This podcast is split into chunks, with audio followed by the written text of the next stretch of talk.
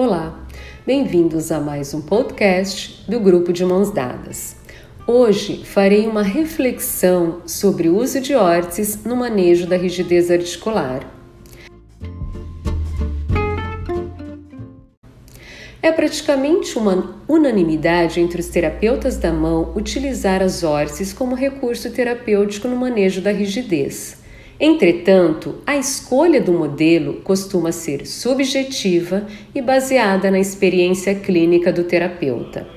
Na busca de entender melhor as diretrizes utilizadas nos principais serviços de terapia da mão, encontrei algumas teorias interessantes que gostaria de compartilhar com vocês. Em 1982, Sirix propõe um conceito chamado end feel ou sensação final, onde o terapeuta manualmente faz uma leve força com uma sobrepressão na articulação rígida até produzir uma amplitude que seja tolerável ao paciente. E com base em como é a sensação final, o terapeuta determina o end feel, classificando a complacência ou rigidez do tecido.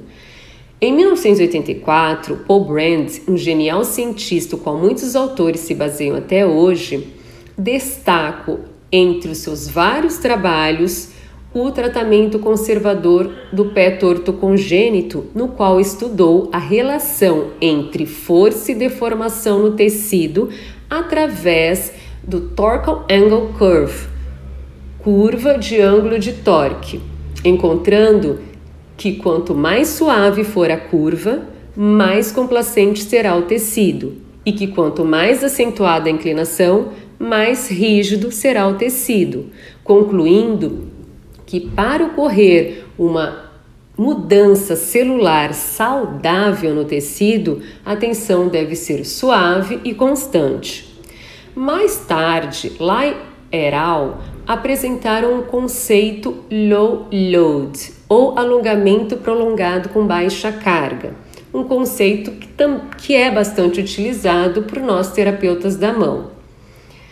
Já na década de 90, Flowers e Listeio estabelecem o conceito chamado Total End Range Time, ou TRT, eles consideraram que o tempo e frequência em que o tecido sofre tensão em sua posição final são proporcionais. Por exemplo, como e quando ajustar a intensidade da força da órtice?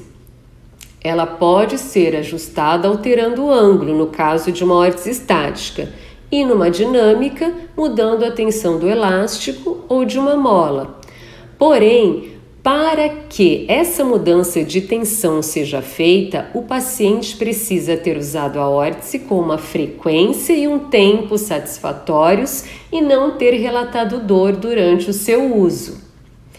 Após os anos 2000, Flowers propõe o conceito Modify Weeks Test, ou MWT, conceito baseado em teorias já estudadas em relação aos efeitos de deformação tecidual, associada à experiência de sua equipe, desenvolver um planejamento na tentativa de fornecer aos terapeutas uma base na qual eles pudessem formular um plano do uso de órtese somente após determinar se a rigidez da articulação é um problema significativo.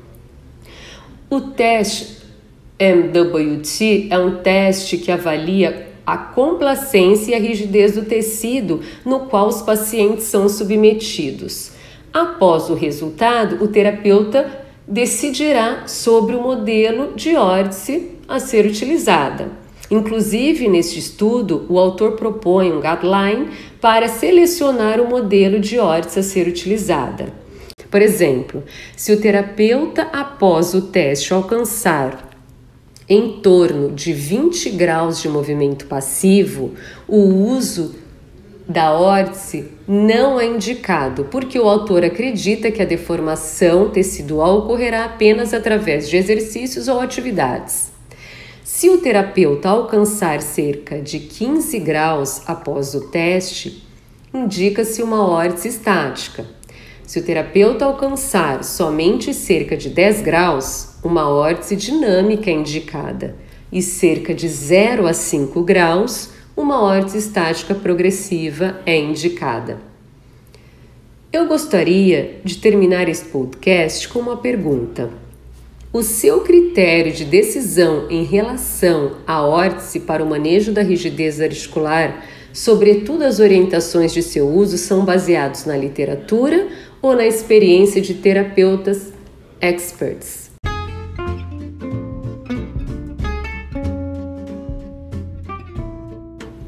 Muito obrigada e até a próxima!